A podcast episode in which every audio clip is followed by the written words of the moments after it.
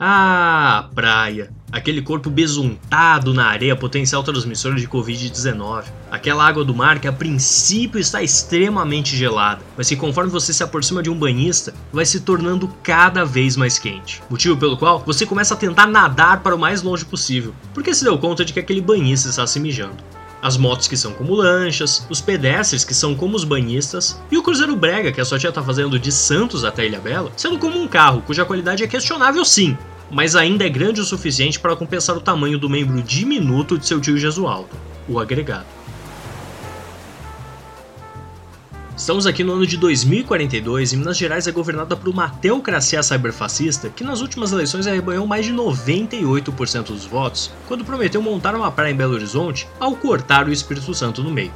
E nesse cenário onde as mulheres não podem usar biquíni porque é proibido mostrar mais do que a pontinha do nariz, todos os homens brancos, heterossexuais e cristãos estão felizes com sua praia recém-adquirida. Mesmo que seja necessária absolutamente nenhuma coisa para que um homem branco, cristão e heterossexual seja feliz no Brasil motivo qual levou Bentinhola a criar a Associação dos Homens Brancos Cristãos e Heterossexuais que querem um motivo para serem infelizes para poderem ganhar a atenção das pessoas também. E o motivo pelo qual todos os homens da HNCHQQUMPSIPPGADAPT estavam reunidos na praia com suas respectivas famílias.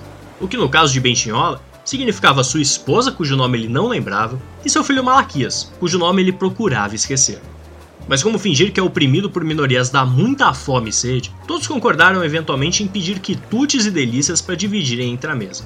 E já enjoados daquele cheiro de cigarro, sorvete e criança. Não o grupo de pagode cigarro, sorvete e criança, que se apresentava num show gratuito na praia fazendo releituras de antigos jingles do morto, mas ainda presidente Jair Bolsonaro. Mas sim enjoados dos cheiros individuais: do cigarro, do sorvete e das crianças que agora eles lamentavam terem lutado tanto para que não pudessem ser abortadas. E sendo então vítimas do enjoo, decidiram todos pedir uma água de coco para ver se acalmavam o estômago. Beberam de seus cocos e discutiram suas pautas fascistas. E como eles são idiotas, mas não são tão idiotas, pediram um facão para abrir o coco e comer aquela carninha de dentro. Porque afinal de contas, você precisa ser muito idiota para beber o coco e não comer a carne de dentro. Abriram o coco e foram tirando tudo com uma colher, tirando aquela carne e pondo nas suas bocas sem lábios. Se empanturraram de coco, até decidirem que era hora de alimentar aqueles que haviam poço no mundo. Mas Bentinhola, como todo pai ausente que se preze, nunca iria dirigir diretamente a palavra criança. Ao invés disso, gritou para a mãe: Chama o Malaquias a pegar o coco que sobrou aqui.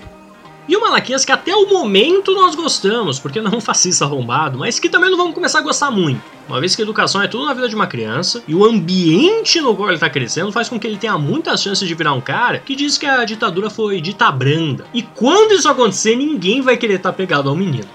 Mas bem, independente de você gostar ou não gostar do Malaquias, o importante é que ele pegou uma colher e começou a comer o coco começou a comer o coco e na velocidade na qual ele colocava aquela colher no coco, poderiam ter usado o menino para cavar o Brasil inteiro atrás de nióbio.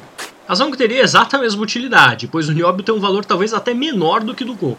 Porque o coco dá para comer, que era o que o Malaquias estava fazendo. Mas o coco também serve para fazer outras coisas. Tudo que é de coco é feito com coco. E o Malaquias sabia disso. O Malaquias dava valor ao coco. Por isso, quando o coco acabou, ele chorou como uma criança chora quando acaba o seu coco e por entre suas lágrimas, percebeu que ao lado de uma das cadeiras de praia havia um potinho cheio de pedacinhos de coco. Cheio de pedacinhos de uma alegria comparável apenas ao consumo de drogas que os parlamentares da extrema-direita faziam regularmente. Ele então pegou o pote escondido e comeu todos os pedaços de coco. Comeu até não sobrar coco sobre coco. E vendo aquele pote vazio de coco, foi tomado por uma imensa culpa e falou com sua mãe uma vez que era preciso protocolar um pedido para falar com seu pai, e da última vez que havia abordado o pai sem aviso prévio, levou um soco no olho após ter perturbado Bentinhola com os seguintes dizeres: Pai, eu quebrei o braço. Informação que Bentinhola achou inútil e por isso digna de agressão, uma vez que ele já sabia que o braço de Malaquias estava quebrado exatamente porque fora ele quem o quebrou quando o jovem infantil interrompeu a bebeção de cerveja do pai e tentou falar com ele sobre um sangramento estranho quando urinava alguma outra bobagem dessas crianças de hoje em dia. Então, aprendida a lição de nunca importunar um homem cujo maior valor era a família, ele com medo disse para sua mãe: Ô mãe, tinha um potinho do lado de uma cadeira de praia com coco dentro. Aí eu comi sem perguntar se era de alguém. Por favor, não conta pro papai. Nu, pera um pouquinho. Um potinho que tava onde? Ali, ó. Ali do lado daquela cadeira onde tá o senhor Neves. E o silêncio tomou conta daquele pedaço de praia. Um silêncio denso e constrangedor que Malaquias só havia visto na vez que o seu grupo terapêutico para crianças deprimidas convidou um palhaço e esse palhaço começou a cantar Se você está feliz, bata palmas. Mas um silêncio que foi logo interrompido por sua mãe que disparou. No, filho. Esses são os cocos que o tia Écio não consegue comer porque ele é banguela. Por isso que ele só chupa e coloca tudo de volta no potinho. E esse conto chegou ao fim nessa semana preciosa, com a lição de nunca comer alimentos abandonados por aí e de não entregar a sua vida nas mãos de um governo fascista só porque ele te prometeu uma praia. Bebam bastante água, reguem as suas plantinhas e não se esqueçam jamais que um dos personagens citados nessa história foi pego com um helicóptero de cocaína parando para abastecer em sua propriedade e mesmo assim esse personagem nunca foi julgado por isso. Mas também fique ligado porque nós temos um presente para você. Tudo porque hoje é Natal. Quer dizer, Talvez não seja Natal quando você estiver escutando, e com certeza não é Natal quando nós estamos gravando esse episódio. Mas isso não vem ao caso. O que importa é que no seu coração a gente sabe que é Natal. Porque para quem tem pensamento forte, o Natal é só questão de opinião. E é sobre isso que se trata o nosso presente. Um conto extra. Um conto de Natal. Um conto de coito.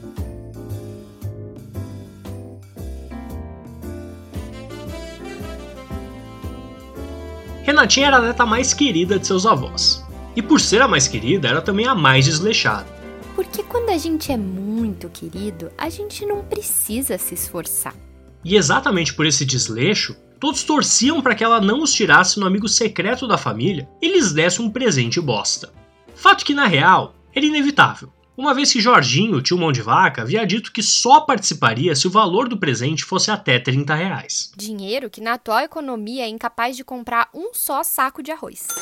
E pelo fato de que achar um presente bom por 30 reais é uma tarefa muito maior do que o amor que você sente por grande parte dos seus familiares, eles resolveram fazer uma lista especificando logo de uma vez o que o seu amigo secreto deveria comprar. O que no fim é só uma volta gigante que as pessoas dão, ao invés de pegar elas mesmas a desgraça dos 30 reais e comprar direto a droga do presente que elas já sabem que vão ganhar.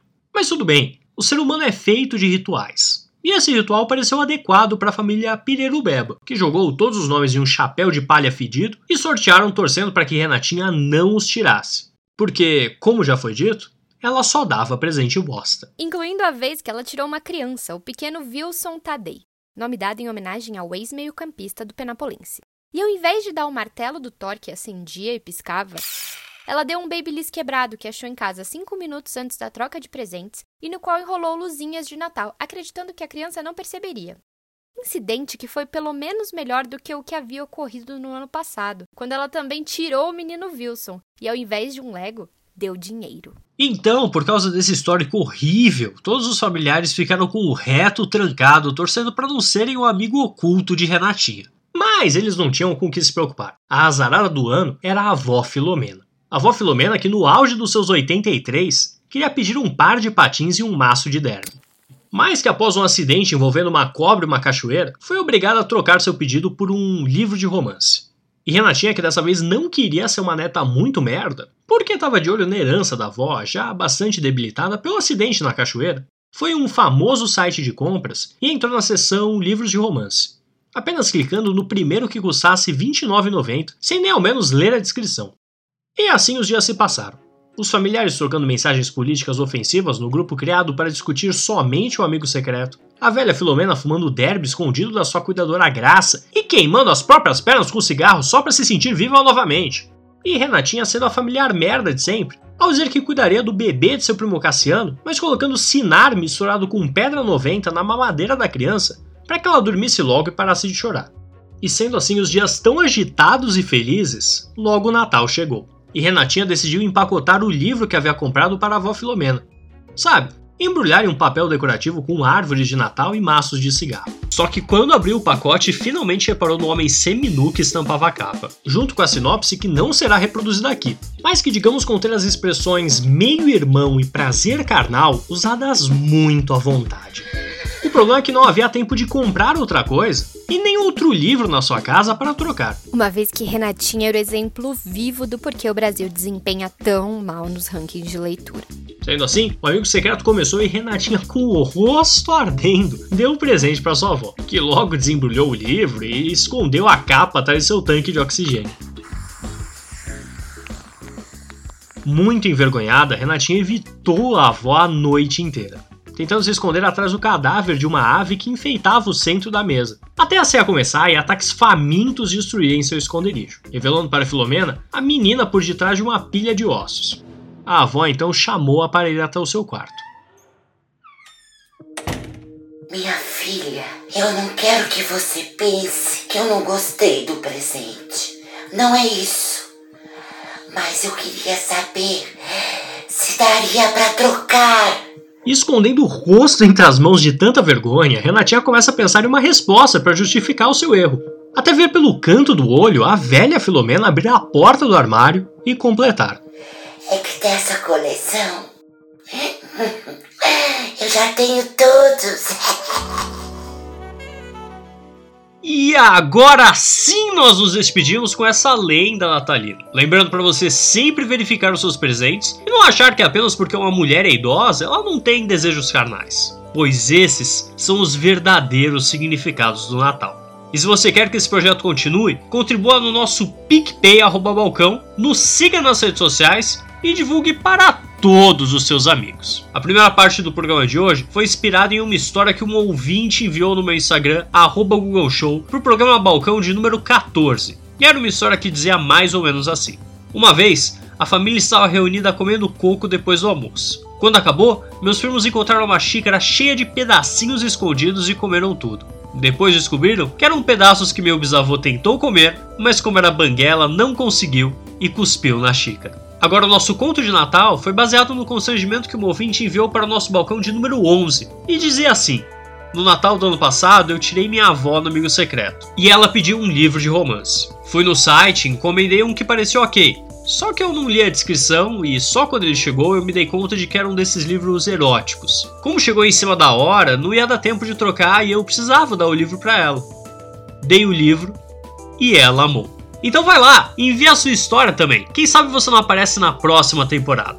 Esse programa que você escutou hoje foi narrado, ficcionalizado e editado por mim, Gustavo Belchansky ou arroba Show no Twitter e no Instagram. Com os comentários e edição de texto da Amara Hartman ou Amara Hartman no Twitter e no Instagram também. A produção é da Paloma Rodrigues ou arroba paloma.underline.rodrigues com a produtora Romã Atômica ou arroba Romã Atômica.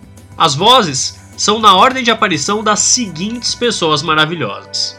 Douglas Justino, fazendo o pai reaça Bentinhola, Manuela Origuela, fazendo o jovem Malaquias que só queria sentir sua boca o sabor do coco, Paloma Rodrigues, no papel da mãe sem nome, mas que no fundo, no meu coração, eu sei que se chama Marieta. E Dani Marcon, brilhando no papel de vovó Filomena, a idosa tarada.